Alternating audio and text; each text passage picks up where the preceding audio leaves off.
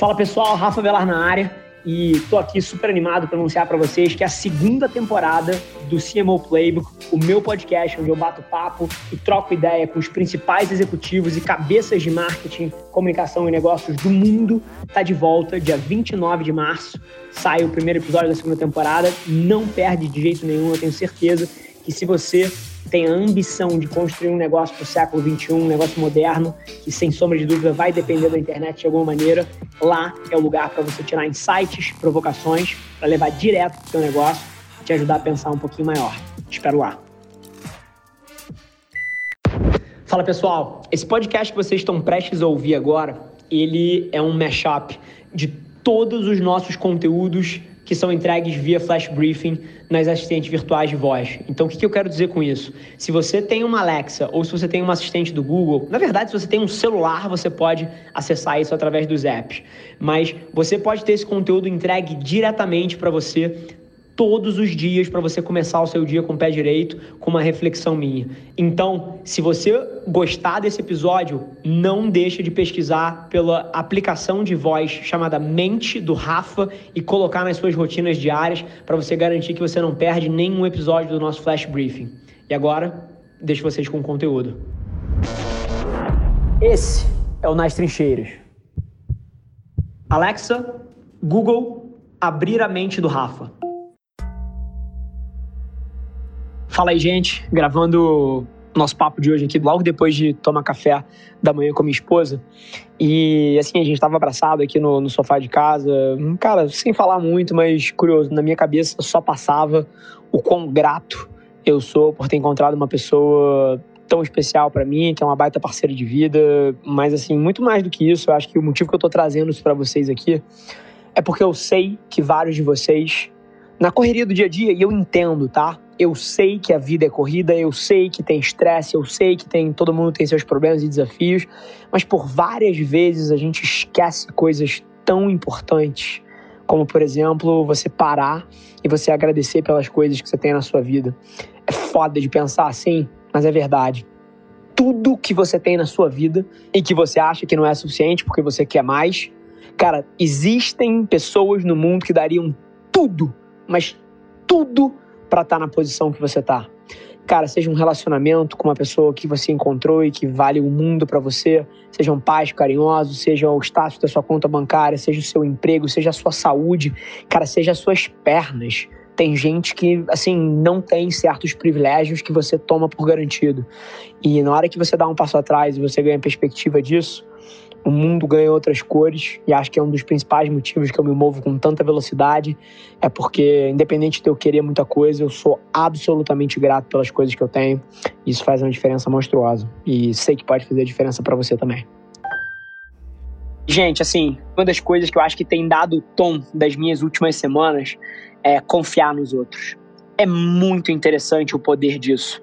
Em várias frentes, tá? Assim, eu vejo tanta desconfiança no mundo dos negócios, todo mundo tentando se proteger de todos os lados, porque acha que todo mundo que tá ali tá tentando tirar um pedaço de você, quando na verdade essas pessoas que tentam se aproveitar são a minoria da minoria da minoria. Mas o próprio ato de que você já entra numa relação com essa desconfiança causa a pessoa do outro lado dar espaço para trás. E eu olhando para trás na minha carreira hoje em dia, eu observo claramente a correlação do fato de que eu confio em todo mundo e de que eu não desconfio da pessoa até que ela me dê um motivo para desconfiar dela. Eu entro confiando com o meu coração, com tudo, e os resultados que isso causa na minha vida é não só uma conexão genuína com quase todo mundo que eu conheço, semi-instantânea, mas como também, cara, a quantidade de portas abertas que isso causa, porque automaticamente, quando você confia em alguém com seu coração, ela confia de volta.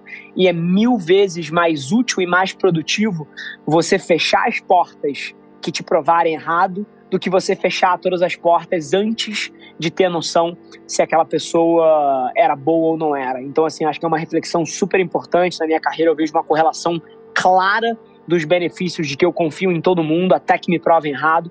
E eu queria te provocar nessa direção hoje também. Fala pessoal, Rafa Velar na área. E eu acho que o que eu tenho de reflexão para vocês hoje, e acho que é reflexo das minhas reuniões que eu tô saindo agora, é que todo mundo fala que, caramba, Rafa, Você falava de esportes há 5, 6 anos atrás. Caramba, Rafa, você previu o TikTok há 4 anos atrás. Caramba, Rafa, isso. Caramba, Rafa, aquilo. Você tá sempre historicamente correto, não sei o quê. E, sinceramente, eu não prevejo nada do futuro, tá? E eu acho que essa é uma reflexão que pode te adiantar milhas na sua vida, na sua carreira e na sua empresa. Porque o que vai ser mega relevante no mundo daqui a 3, 5, 10 anos já existe hoje. E já está crescendo a taxas enormes. Só que ainda não tem escala. E a diferença de mim para a maioria das pessoas é que as pessoas julgam o novo. As pessoas falam: caramba, que coisa esquisita, que cultura errada. Caramba, jogar videogame, assim, não é bom para sua vida. Ao invés de olhar para as coisas com um olhar ingênuo de querer aprender com elas, as pessoas julgam.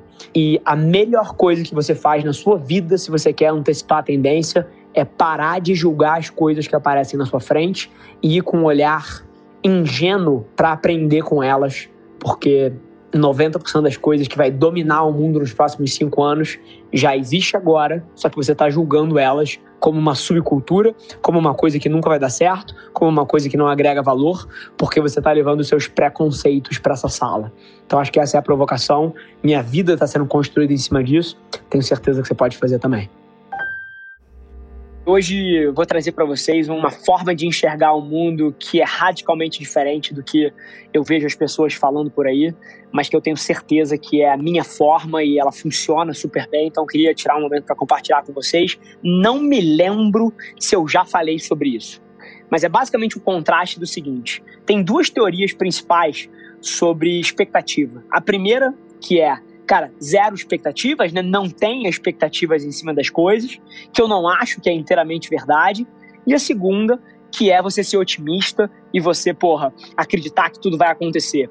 Mas é curioso porque quando você tenta ter zero expectativa, eu acho que isso é muito contra-intuitivo para o ser humano, tá? É, as pessoas criam expectativas e você quer que as coisas aconteçam, isso é natural. Da mesma forma que, pô, eu vejo um valor tremendo de você ser otimista e acreditar que as coisas vão acontecer.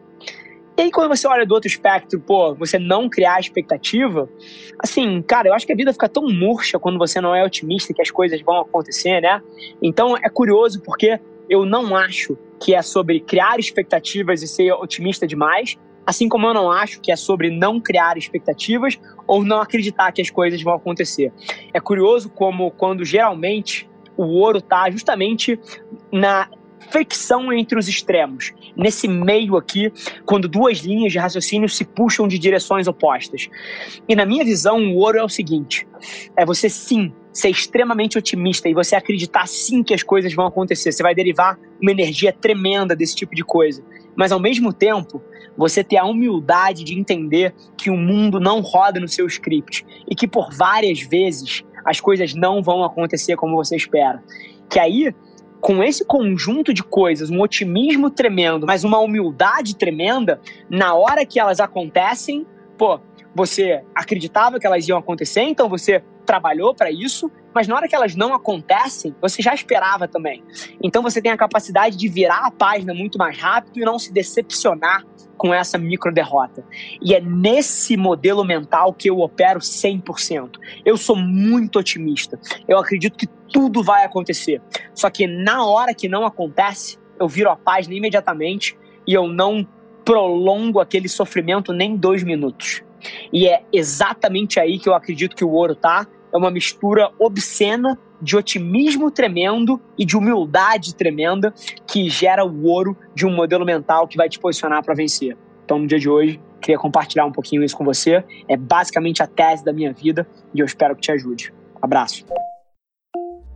Acabando um jantar aqui em casa, chamei os executivos para jantar aqui em casa e, pô, quatro horas e meia de papo, papo vem, papo vai. E se eu pudesse tirar um residual aqui, que eu queria que vocês levassem não seria nada tático ou estratégico de negócio, tá? Seria basicamente para você fazer do seu hobby a sua vida. Porque o motivo pelo qual eu fico jantando aqui de 8 à meia-noite e com um sorriso na cara e sem olhar relógio é porque eu trabalho com o meu hobby e tá numa mesa dessa, debatendo negócio e falando de business, e falando de marketing, falando de futuro, de inovação, etc. Isso é um prazer para mim. E vários de vocês hoje estão alocando tempo em coisas que são fardos. Então, assim, quando você olha para alguém como eu e você vê eu fazendo alguma coisa como isso, você tem que tirar a leitura certa, porque eu não sou um ser especial. Só estou fazendo alguma coisa que eu amo. E se você se posicionar para fazer uma coisa parecida, tenho certeza que os resultados vêm a reboque. Pensa nisso. Beijo. Fala, gente. Hoje, para começar o dia, um dever de casa super rápido, tá? E eu sei que de vez em quando a gente faz esses exercícios e são coisas que eu tenho na minha rotina e que o meu único objetivo aqui é tentar introduzir isso no dia de vocês. Mas no dia de hoje, eu queria que antes de começar o teu dia, você passasse a mão no telefone e ligasse ou mandasse uma mensagem para uma pessoa que é muito importante para você e falasse para ele ou para ela, né, com todas as letras, é, o quanto ela é importante para você e que ela pode contar com você para tudo e que você pô, é super grato por tudo que ela representa ou representou na sua vida. E eu queria te provocar que esse simples exercício vai fazer toda a diferença no seu dia. Experimenta aí. Um abraço. Esse foi mais um episódio da nossa experiência em áudio. E como eu já falei, eu adoraria saber que você está gostando do que a gente está compartilhando por aqui. Então não esquece, se você está tirando valor desse conteúdo, ia significar o mundo para mim, que você tirasse um print da sua tela, postasse no Stories me marcando e aproveita para ir na sua plataforma favorita também e deixar um rating de cinco estrelas e um comentário lá, ajudando a gente a construir essa comunidade tão vibrante que move o Brasil para frente através do empreendedorismo e que fala desse Brasil que dá certo. É um prazer ter vocês comigo e a gente se vê no próximo episódio do podcast.